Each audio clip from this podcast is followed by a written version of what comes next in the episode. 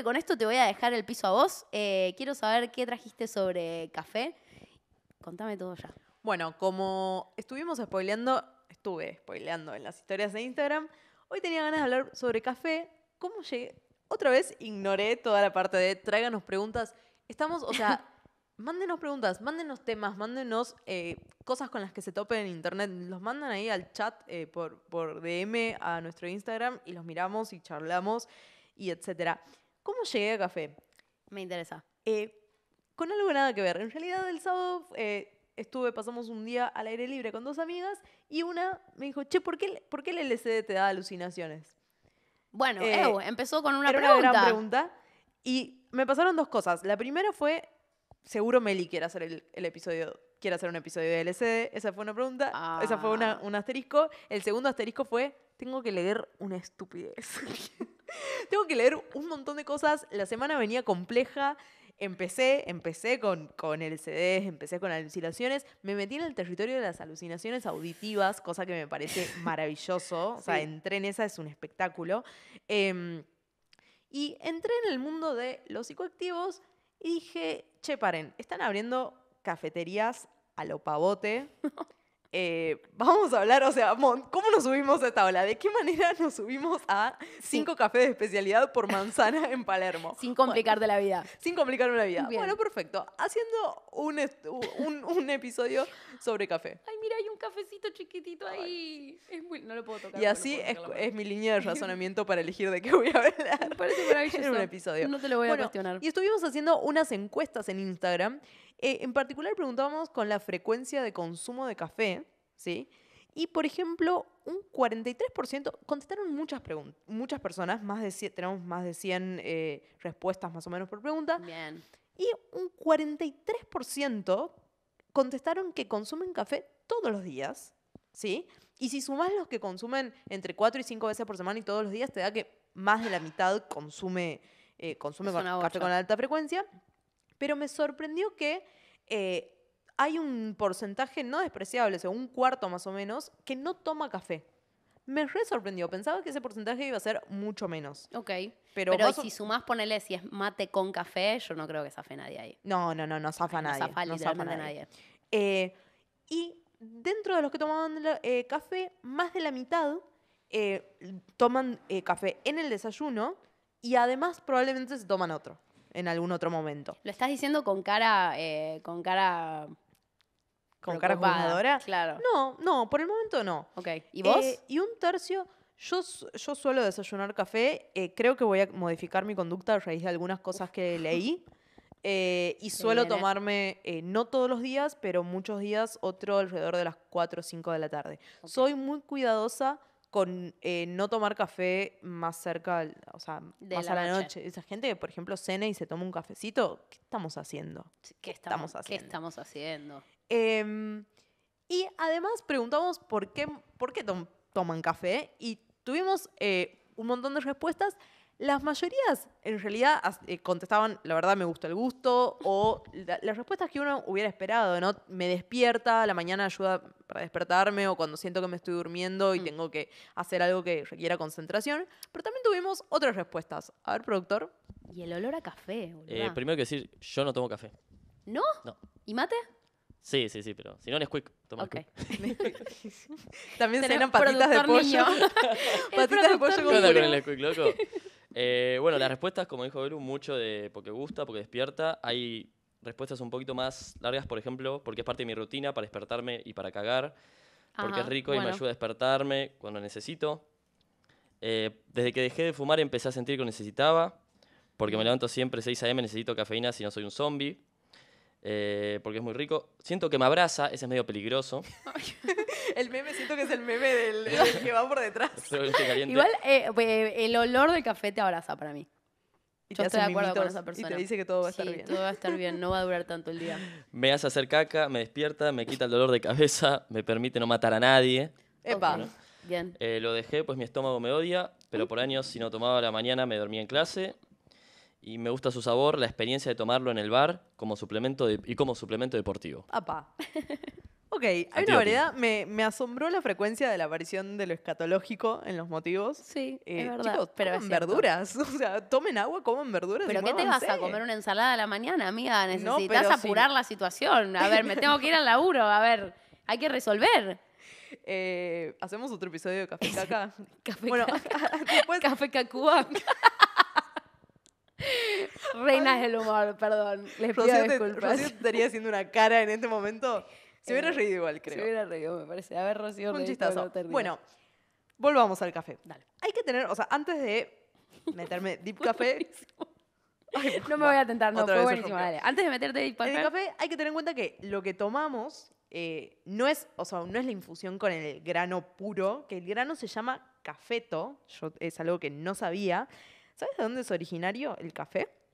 eh, no, Colombia. Eh, no, es originario de la, de la región que hoy es Etiopía, de África, y hoy se cultiva en países eh, tropicales y subtropicales, y Brasil concentra un tercio de la producción global de café. ¿Sabes lo que es? Es un tercio? montón. Es una... ¿Brasil? Brasil.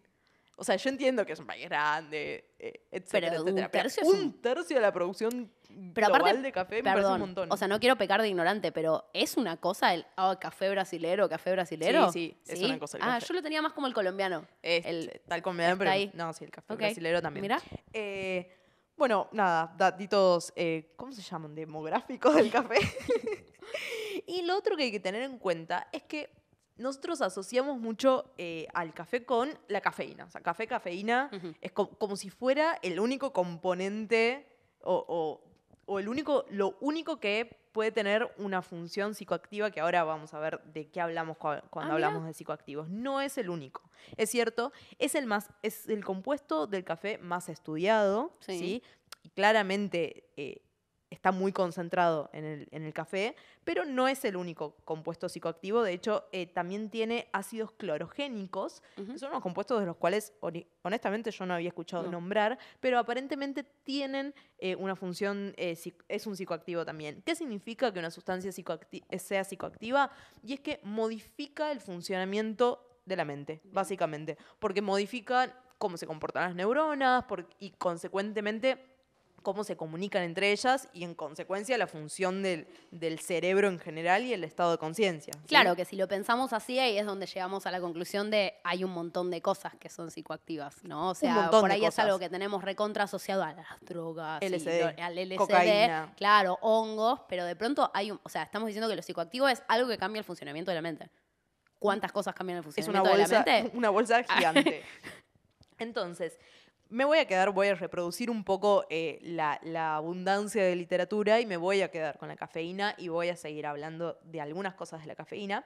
Y bueno, es obvio, ¿no? Pero por ahí no pensamos tanto que la cafeína es un compuesto que está en las plantas. Digo, el grano de café viene de una planta, eh, no es trivial. Razonable. Y hay unos experimentos con abejas que yo no lo podía creer. Y parece que está bastante documentado que las abejas. La, perdón, un detalle.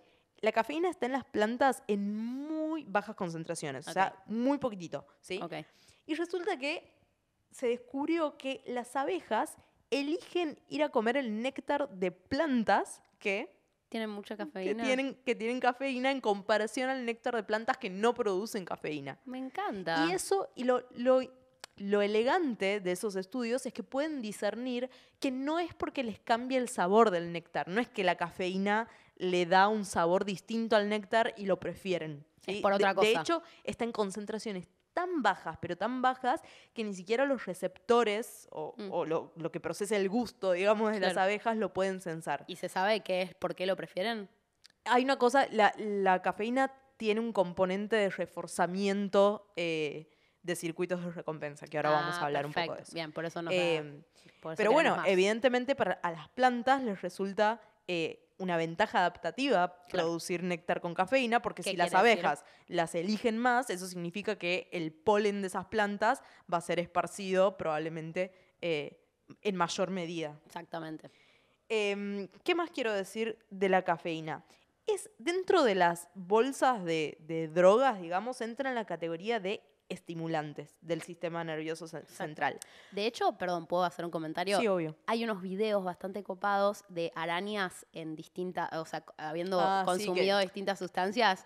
No Foto sé la la veracidad fuen- de A chequear. la fuente taringa, pero había unos. Yo supongo que lo deben haber hecho, no Yo- parece tan. Sí, sí, sí. No parece tan No, ¿sabes pero por qué no, no dudo tanto? Porque fue viejo. Fueron de esas cosas que se viralizaron hace un montón. Sí, y cuando no estábamos había tanto- aprendiendo a decir viral, ¿no? Más o menos. Más o menos. Eh, pero para los que no lo vieron, es, era un, un video, creo, una, Una imagen, imagen, una imagen. que comparaba, eh, comparaba las redes que tejían arañas bajo el efecto de distintas sustancias psicoactivas. Una de esas era café, que se la veía como, como un poquito desordenada, pero, pero bastante bien, y de hecho la, tejía como rápido, estaba medio acelerada, la impresión. Y después que la comparaban con la del LSD, era un desastre.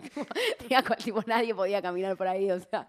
eh, pero bueno, me hizo acordar de eso. Ok, entonces, la cafeína es un estimulante y lo particular que tiene en comparación a otros estimulantes es que es, es muy consumido. O sea, la- las personas adultas, en, en- hay cifras de Estados Unidos, el 90% de las personas eh, adultas ingieren cafeína todos los días de su vida y casi la mitad de menores de edad, o sea, hay adolescentes, hay niños, porque la cafeína no solo está en el café. Digo, el chocolate tiene cafeína, las gaseosas tienen coca cafeína. no tiene un montón de la coca tiene cafeína.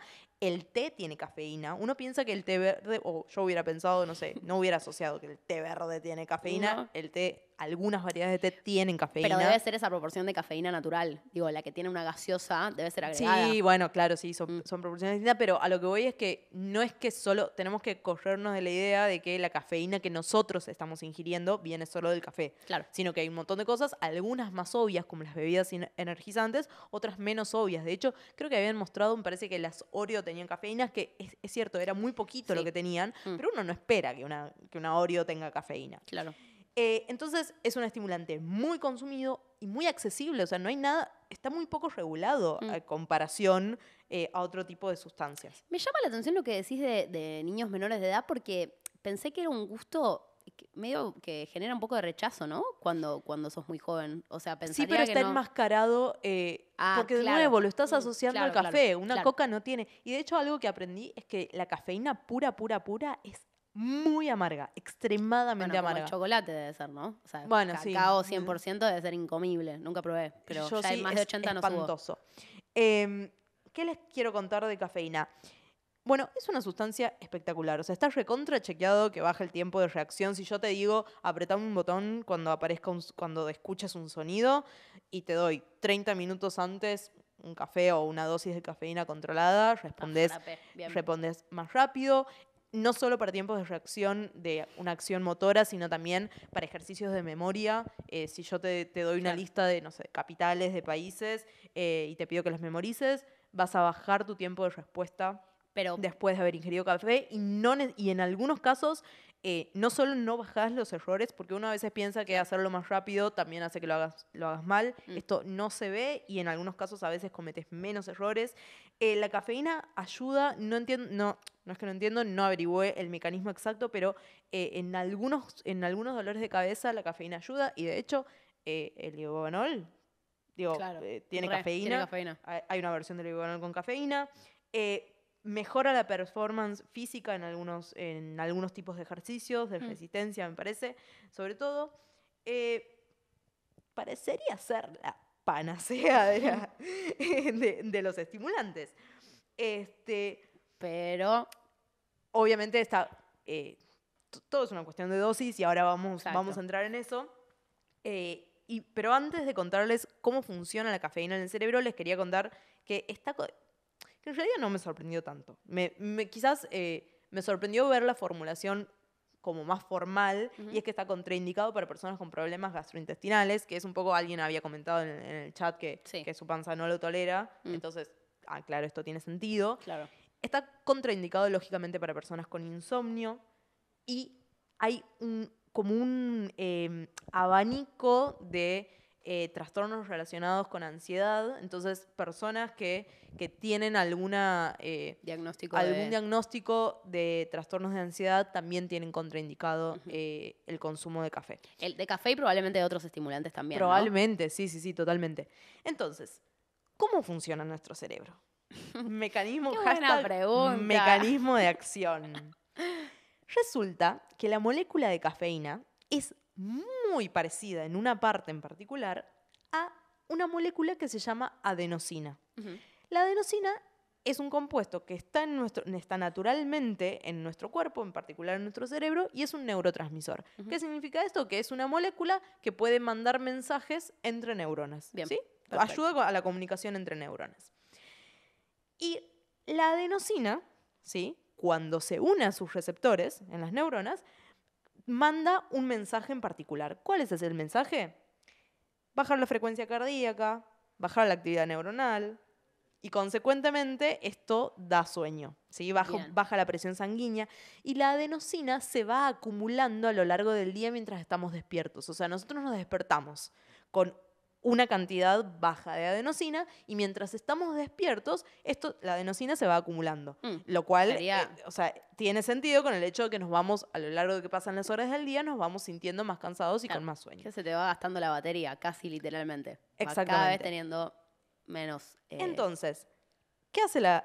Iba a decir la cocaína, pero no, estamos hablando de la cafeína. Perdón, antes dijiste que es parecida, ¿no? Es parecida. Y si es parecida. si es parecida, y es parecida justo en la partecita en la que la adenosina se pega a su receptor, se une a su receptor, Mm, Perdón, se une al receptor para tener el, o sea, para, para tener el efecto en la próxima neurona. ¿no? Claro, o sea, si la cafeína está, eh, si la adenosina está ahí suelta y no hay ningún receptor que pueda, que pueda mandar esa señal, no hay efecto. Exacto. Bueno, la cafeína se une a los receptores de adenosina, pero no desencadena ningún efecto. Entonces, en farmacología, y nosotros hemos dicho esta palabra varias veces acá, la cafeína es un antagonista del receptor de adenosina. Eso Exacto. significa que se une, entonces la adenosina no puede mandar los mensajes que tiene que mandar, entonces por eso los efectos de la cafeína son fáciles de predecir. Son los opuestos eh, a los de la adenosina, porque estoy impidiendo que la adenosina actúe.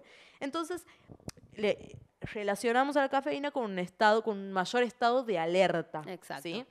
Simplemente porque la adenosina no está haciendo el efecto que suele hacer normalmente. Exactamente. Entonces, algo, algunos datitos, eh, en realidad un datito farmacocinético. El pico- para- farmacocinético, ¿qué? ¿qué? Bueno. Que tiene que ver con la velocidad en la que se metaboliza la cafeína en el, en el cuerpo. Una vez que uno, si uno consume cafeína por vía oral, el pico en plasma, o sea, el momento, el tiempo en el que tengo mayor concentración de, de cafeína en plasma es de entre 15 minutos y 2 horas. O sea, si, si alguien te dice, me estoy tomando un latte en mi cafetería de especialidad favorita y te dice, ya estoy, ya estoy, ya estoy, eh, Es eh, mentirita. eh, hay un placebo, un placebo importante. Ok, por eso también no está bueno por ahí tomarlo antes de ir a dormir, porque te tomas un No, no, no, y y no dentro de la media hora, dos horas. Las recomendaciones son antes de las 5 de la tarde, o sea, Exacto. no después. Eh, y el esta velocidad que estoy diciendo, este efecto y el metabolismo de la cafeína en el cuerpo está modificado en, por- en algunos contextos e interactúa, por ejemplo, yo no sabía, con eh, los anticonceptivos orales. Se ¿En qué metaboliza, que se metaboliza distinto, no sé exactamente cuál es el cambio, pero eh, se modifica el metabolismo de la cafeína con el uso de anticonceptivos, con el tabaco, con el uso del tabaco, eso está bastante más estudiado, y en embarazo. De hecho, eh, no miré y no tenemos. eh, ¿Habrá algún- alguna persona que haya tenido un embarazo en el chat? Ver, ¿Cuáles son ver, las indicaciones? No sé si no es disminuir o directamente no consumir eh, café, pero alguna indicación en embarazo existe. Bien, el chat es servicio, nuestro productor también. Y ahora viene la pregunta que nos, o al menos la, la pregunta que yo me hice al toque y es, ¿cuánto es demasiado café? Claro, ¿dónde está, la, dónde está el límite, no ¿Dónde cierto? está el límite? Mm. Y la respuesta es depende para qué. O sea, para morirte. Obvio. Y ahora viene jueguito, jueguito de estimación. Perdón, Eh, ¿y qué tan graves son tus problemas también? No digo, si me tengo que quedar despierta escribiendo, ya está, no hay, no hay suficiente café, lo voy a tomar igual. eh, les invito a jugar eh, a adivinar cuántas tazas de café tengo que tomarme yo. Porque obviamente depende del peso. O sea, me voy a poner a mi ejemplo, porque es Ah. dosis por, por kilo de persona. Claro. ¿Cuántas tazas me debería tomar para morir? ¿Para morir para, sí. de café puro? De- sí, café. Ay, qué bueno que no está De Rocío café, porque de- ya gané. Eso significa que ya gané. Eh, puede participar igual la gente del otro lado. Acá Nadia también puede tratar de adivinar. Yo diría. A ver. Estás haciendo mucho esfuerzo. Sí, estoy haciendo mucho esfuerzo porque estoy comparando con la última vez que sentí que me moría tomando mucho café. No, seguro fueron- lejísimos. eh, sí, sí, seguro. Yo diría que unas 50 tazas de café. ok. Por 50 ahí. dijo. 50 dije. Acá hay una persona que Una toma- persona. una persona- No voy a nombrar, no voy a nombrar a la persona, voy a cuidar a esa persona, eh, que dice 6 por día. Se- Seis por- No, no, no. Pero bueno, Ay, ahí, está, ahí hay, un- hay una pequeña aclaración y es que te la tenés que tomar todas juntas. Entonces, O sea, al mismo tiempo. La persona dice, no.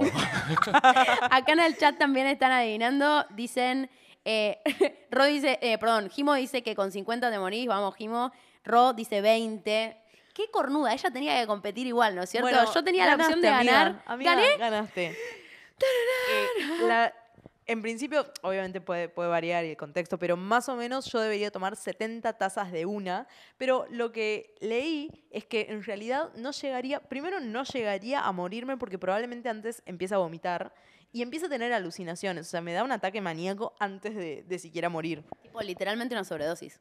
Sí, pero dicen eh, las intoxicaciones con cafeína existen, pero son realmente muy raras porque es un montón de cantidad y porque hay algo que, que no, es, eh, no es menor y es que eh, tiene que ser, es esto de una, o sea, no, no hay un efecto eh, en términos de dosis de intoxicación acumulativo a lo largo de los días. No es que me tomo 10 hoy, 10 mañana, 10 pasado y me morí, ¿entendés? El efecto, o sea, la, Mm. la dosis letal es toda esa cantidad Claro, eh, ¿Por de qué una estarías ingesta. tomando 70 tazas de café al hilo? No, O sea, no, ¿Cuál no. sería? Me No pregunto manera. igual, perdón, ¿cómo, eh, cómo hicieron para llegar a este número, no?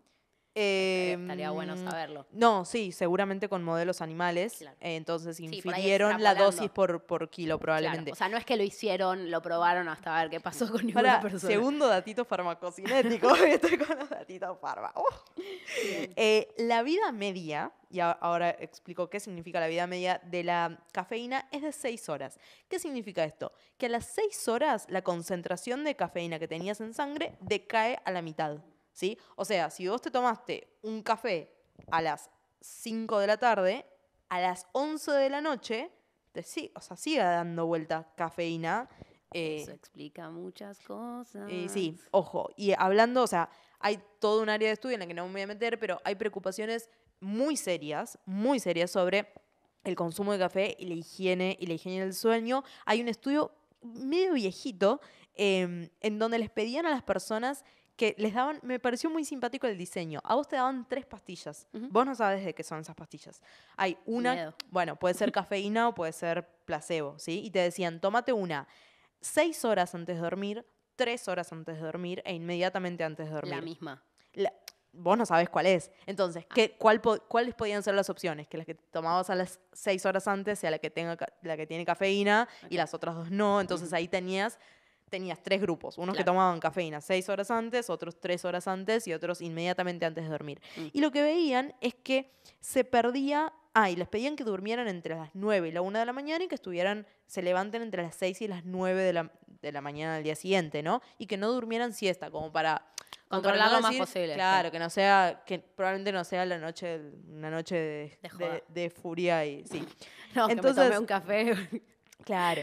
Se Y- sale fuerte. Y a estas personas le- eh, les habían puesto, o sea, mientras a la hora de irse a dormir se ponían como si fuera una especie de em, aparato de en- electroencefalografía portátil. Una vinchita que permitía medir actividad cerebral. La cuestión es que los investigadores podían saber si, eh, si estaban durmiendo o no y, de qué calidad era ese sueño. Claro. Y lo que veían es que los que tomaban eh, cafeína seis horas antes y también tres horas antes del sueño, perdían, em, perdían una hora de sueño, dormían una hora... eh, Más tarde.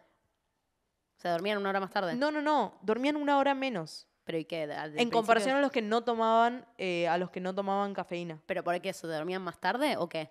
No, dormían menos, menos cantidad de horas. Ah, ok.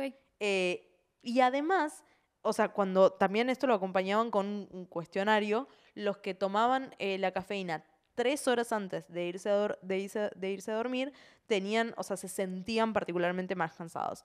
Todo esto para decir que la relación entre cafeína y sueño está Bien. s- recontra estudiada. Mm. No tomen café cerca a la hora de irse a dormir. eh, Si quieren, no, o sea, si quieren dormir, digamos, básicamente, si quieren quedarse dormidos. Bueno, y hay un círculo, hay una discusión muy seria eh, que plantea lo siguiente.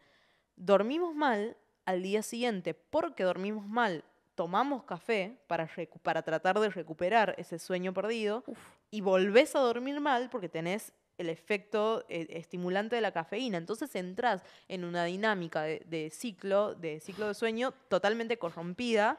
Se llama Eh, lunes a viernes. Se llama lunes a viernes eh, laburar de 20.000 horas Claro. Y querer mantener la vida social y querer hacer deporte y querer hacer, o sea, eh, hay que aflojar en algún lado, les pedimos que aflojen, no en el sueño, o sea, duerman, Sí. duerman una buena cantidad de horas. Esa es la recomendación de Eh, Dato Encerrado de hoy. Sí, no solemos dar recomendaciones, pero en, en cosas de este estilo me parece que hay una bajada de línea muy clara y es que la higiene del sueño es muy importante para la salud física, pero particularmente para la salud mental. Mm. Cuiden el sueño y tomen agüita. Eh, ¿Querés preguntarme si yo tomo café a la noche antes de irme a dormir? Meli, ¿tomas café antes de irte a dormir? No, amiga. amiga. Bueno, perdón, consejos vendo para mí no tengo, se llama esto.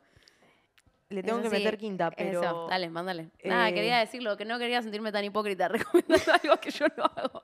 Me pareció muy fuerte, pero yo sé que es lo que hay que hacer. Lo tengo clarísimo. Ok.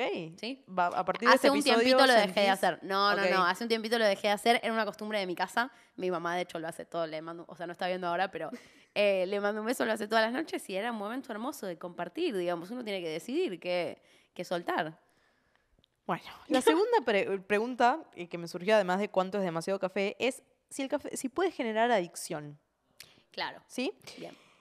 Definitivamente es una sustancia que activa los circuitos de recompensa. Claro, lo mismo que le pasaba a las abejas, ¿no? Algo que te hace sentir bien y como te hace sentir bien, querés volverlo a tomar y como te hace sentir bien, querés volverlo a tomar. Y así. Exactamente. Y en particular lo hace porque aumenta, eh, aumenta la, cantidad de receptores de dopamina. La dopamina es otro neurotransmisor, otro mensajero del cerebro que está hablado. particularmente asociada a la motivación y a la, y a lo- y a la Al recompensa. amor, sí, y a todo lo que nos hace feliz y seguir haciendo las cosas, como por ejemplo este programa. Bueno, en el último DMS, el DMS es como un manual que tienen los, los psicólogos y psiquiatras. Ok. El DMS 5, el 4, ¿no, ¿no lo conoces? No. Ah, bueno. So, es como, salen versiones cada cierta cantidad de años en donde se actualizan los criterios para establecer ciertos diagnósticos. eh, y y es, es muy loco ver la evolución de antes, tipo, tres síntomas era esto y ahora se está intentando pasar a una concepción mucho más transversal y multicausal de la salud mental, etcétera, etcétera. Bueno, cuestión que eh, el desorden de consumo de cafeína aparece no tanto como una eh, condición ya diagnóstico, o sea, como que todavía no se está estilando eh, diagnosticar adicciones a, mm, a cafeína, Ajá. pero sí hay como llamados de atención. Y hay como tres criterios eh, para establecer, che, quizás tenés un desorden de consumo. Esos tres criterios son el craving, que es el deseo, Deseo. o sea, buscar... eh, Hmm. buscar re- eh, repetir esa conducta, en este caso la de consumir eh, probablemente sea un café. digo, ¿Es lo mismo que la abstinencia? No, es tener un deseo muy eh, incontenible por consumir, por reforzar esa conducta y además que te cueste, que te cueste dejarlo. ¿Sí? Claro. No solo, o sea, es buscar y que te Claro, generar algo de dependencia. Por otro lado, es continuar el consumo a pesar de que vos podés identificar que tenés problemas asociados. Por ejemplo, no sé, esto de, y sabes qué, yo sé que duermo como, yo sé que duermo mal, pero lo voy a seguir haciendo. O sé que me aumenta demasiado la frecuencia cardíaca, por ejemplo, que me genera algo de ansiedad, pero lo voy a seguir haciendo. Sí. Eh, problemas eh, relacionados a, a la propia persona o incluso en su, en su vínculo con, con otras personas. Y el tercer criterio es que te genera abstinencia, que vos pasás una cierta cantidad de tiempo sin consumir eh, cafeína y empiezan a dispararse síntomas. Per- Falta de concentración, dolor de cabeza, etc. Entonces, en este momento la situación formal clínica es, estamos discutiendo. Hay gente que dice, che, esto ya está pasando, Ujú. ojo con esto.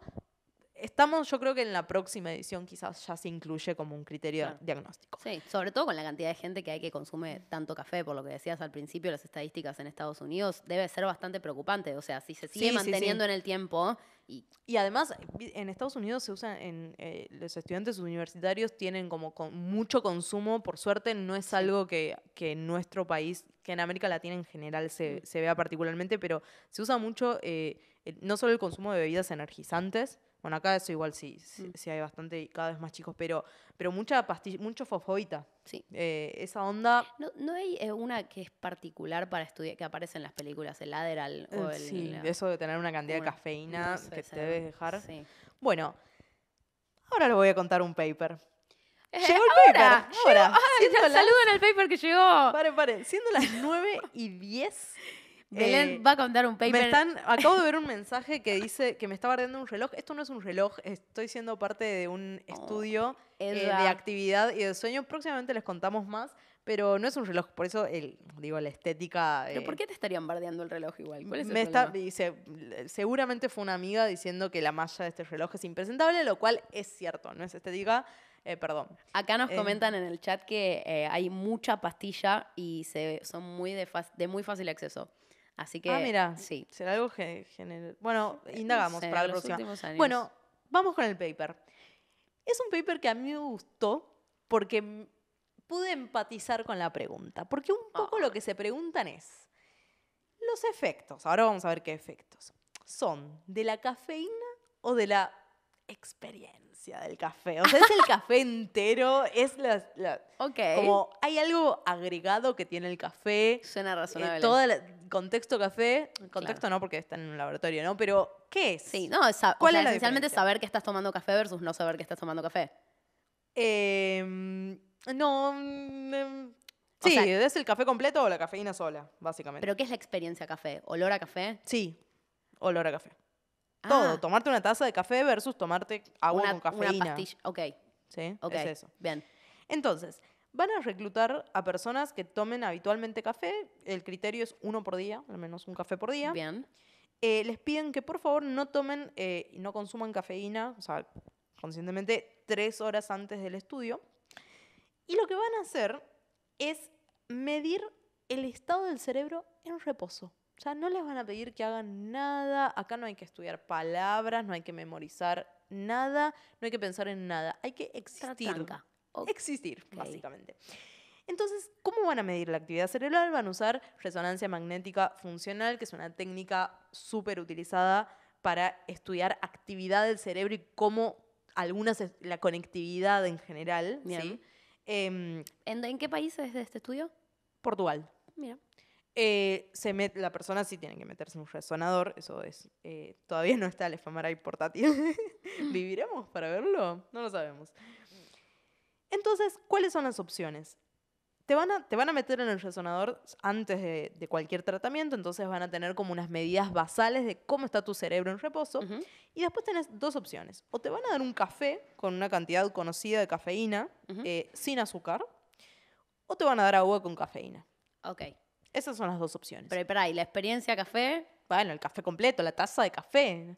No sé, ¿no, no te parece distinto un No, latte? pero pensé que había olorcito, algo. Y sí, pero tipo- tenés el olorcito del café. Pero por eso de la taza, me imaginaba Sí, como sí, un sí. perfume y de alguien No, canchero no. dándote el café. No, amiga, la- no estás en un café de chacarita. O sea, es, es una taza de café o una taza de agua Con cafeína, cafeína exacto. diluida. Y en los dos casos vos sabés que estás tomando cafeína. Sí, sí, sí. En los dos casos tienen la misma, la misma La cantidad de cafeína. Pero vos lo sabés. Sí, porque firmaste un consentimiento informado. Lo Oh. que no sabes es si te tocó. O sea, vos no supongo que no sabes. Lo que firmaste probablemente debe haber sido que vas a ingerir 85 miligramos de cafeína. Ok. Lo que no sabes, si te tocó el grupo café, probablemente no sepas que hay otro grupo que le tocó cafeína sola. Y si te Exacto. tocó, o sea, total, no, vos te entonces lo- te tomas un café. Claro, y la autorización que diste es, puedo ingerir esta cafeína y Perfecto. estamos. Entonces, 30 minutos después, volvían a hacer otra medición de la actividad cerebral. Primer resultado. En ambos casos, o sea, en los dos grupos, café y cafeína sola, baja la conectividad en la red de modo por default Bien, perfecto. que es una red que está muy activa cuando no estamos enfocados en el medio exterior, como cuando estamos inmersos en nuestros pensamientos, Bueno. Eh, el famoso daydreaming, Sí. como estás en la tuya. Hemos hablado mucho de la red de modo default eh, cuando hablamos de estado de flow, cuando hicimos los episodios de freestyle. Ay, ¿Recuerdan? cierto. Sí. Eh, también está, está activa cuando estamos pensando en el pasado o en el futuro, o estamos teniendo alguna, algún pensamiento introspectivo, cuando estamos en la nuestra. Entonces, en ambos casos lo que ven es que baja la con- conectividad en esas áreas. ¿Y cuál es la interpretación? Es como, bueno, ya estoy como entrando en contacto con el mundo externo. Está empezando la experiencia, digamos. Est- Estoy, estoy para, como que estoy, ok. estoy, estoy dejando de estar en la mía, digamos, como que estoy más atento, es, es un poco esa la Ah, interpretación. perdón, baja la actividad. la Claro, red, baja la actividad. Ah, ok, estás como más prestando atención a lo Claro, Ok, es esa. genial, genial. Pero, pero, únicamente el grupo que tomó café, o sea, no la cafeína solita, sino el café completo, aumenta su conectividad en dos partes adicionales. Una en las áreas de procesamiento visual, o sea, est- estoy como estoy percibiendo. No sé si aumentó la percepción, pero bueno, qué sé yo, aumenta la conectividad en áreas relacionadas de procesamiento visual. Hay algo ahí. Y en otro, en, en otra red que se llama red de control ejecutivo. ¿Qué con qué tiene que ver? Con la memoria de trabajo, tipo poder mantener en mente lo que, lo que estoy haciendo, con el control cognitivo, o sea, cómo me, cómo me desempeño, o sea, puedo eh, suprimir una acción, puedo decidir, puedo planear. Sí, lo que hacemos para autorregular nuestra conducta. Exacto. Y en el em, Goal Directed, eh, en el comportamiento relacionado al objetivo que tengo. ¿sí? Entonces, hay algo del café completo que no lo tiene la cafeína sola, que es, estoy listo para cambiar de tarea, estoy listo, ya estoy. O sea, estoy listo para arrancar. Y es una adicional que antes se especulaba con que era producto de la cafeína. De hecho, hay unos resultados sobre eh, tareas de vigilancia visual.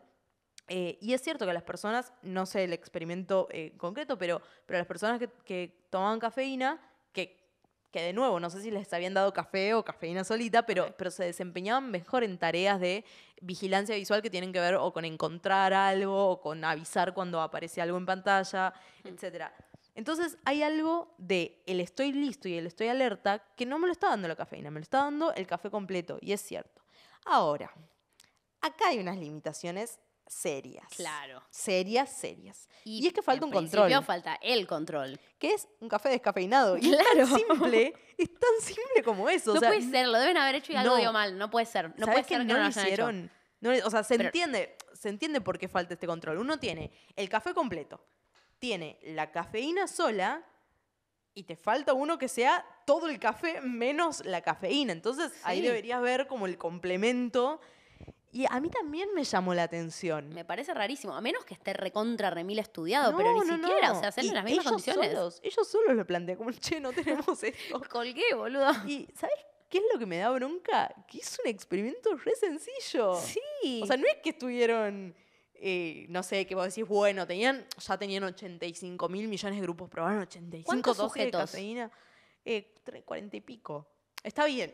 bueno, Hay que hacerle resonancia claro. a 40 y pico de personas. Pero. bueno, nada, desde nuestros cómodos sillones rechazamos entonces Sí, sí, o sea, que no falta tengan este control. Hacer un mejor experimento, estás haciendo una o Totalmente. sea, era una- Bueno, el segundo, Ten- hay dos limitaciones más. Una que es mi limitación, otra es la de ellos. O sea, Ay, mi limitación es, a mí me parece, no tienen reporte de subjetivo. ¿Qué te costaba preguntarle? eh, o sea, ya en- entiendo que querías ver, eh, está bien, ellos están Pero viendo después. diferencias. Ellos ven diferencias en algo que te dice el cerebro está así o asá.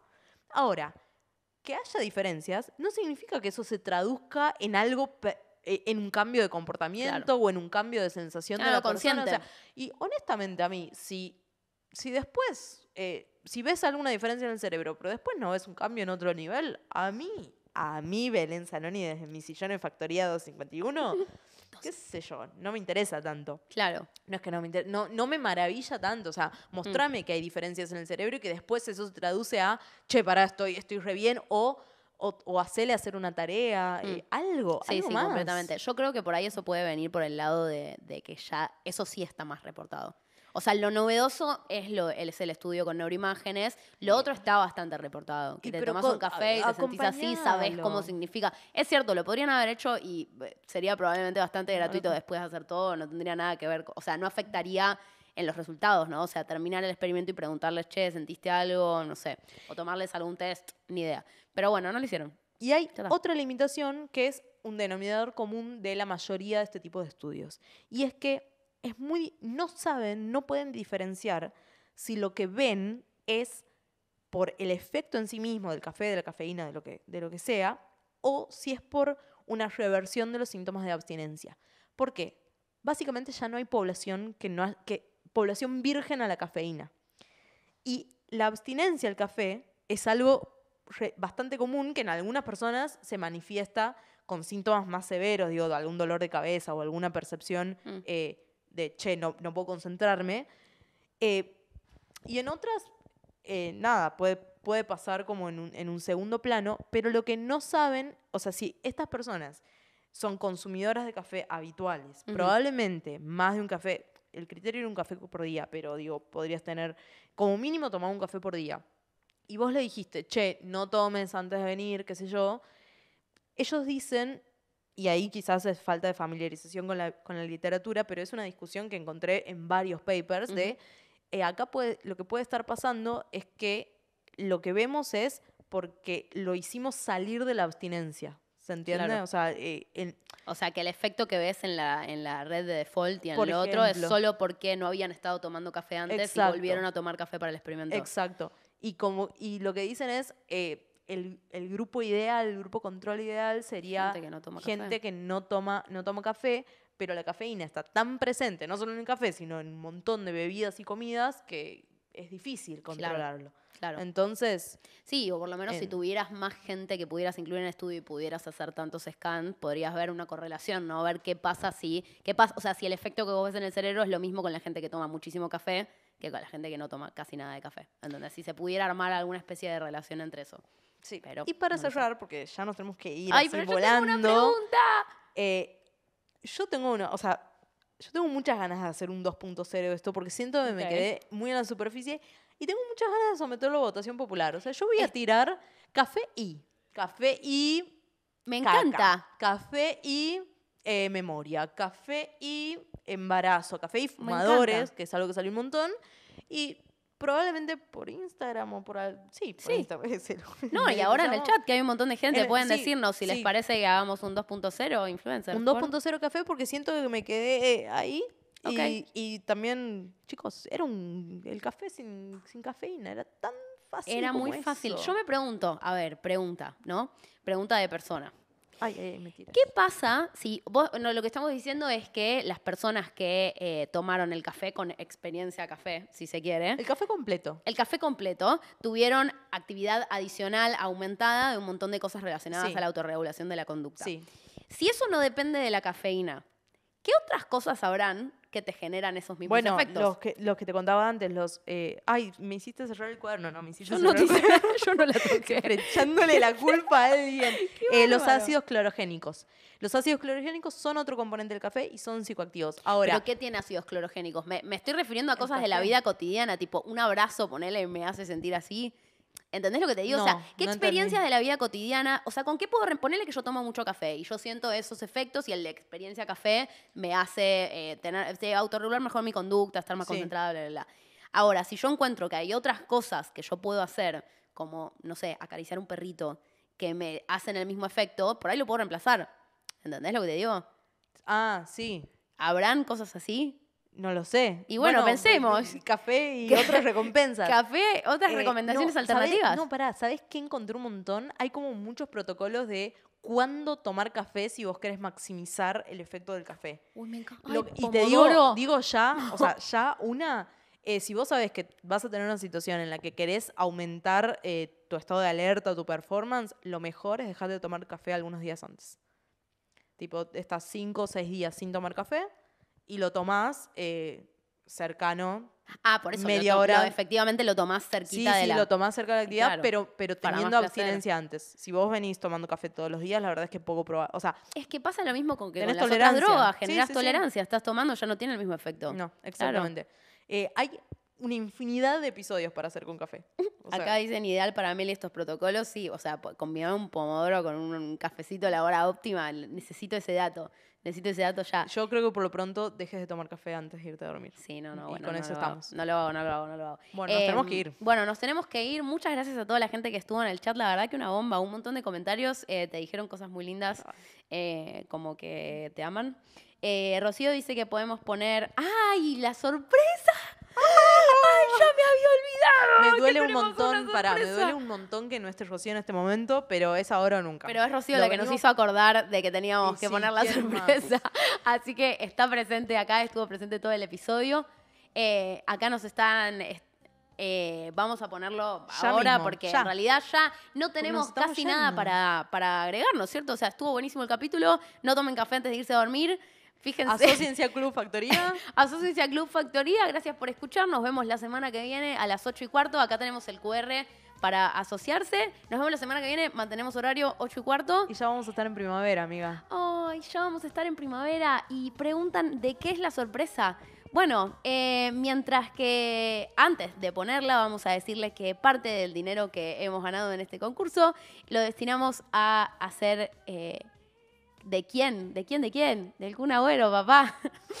arroba Vale? Tubert y arroba Juan Gravina, ¿eso querías que diga? Sí. Los autores de lo que vamos a escuchar ahora, que es el nuevo jingle de dato encerrado. Dale. Nos vemos la semana que viene. Ciencia. ¿Qué onda? Data. Mucha. Escúchame el Robel. Tres amigas modo nerd.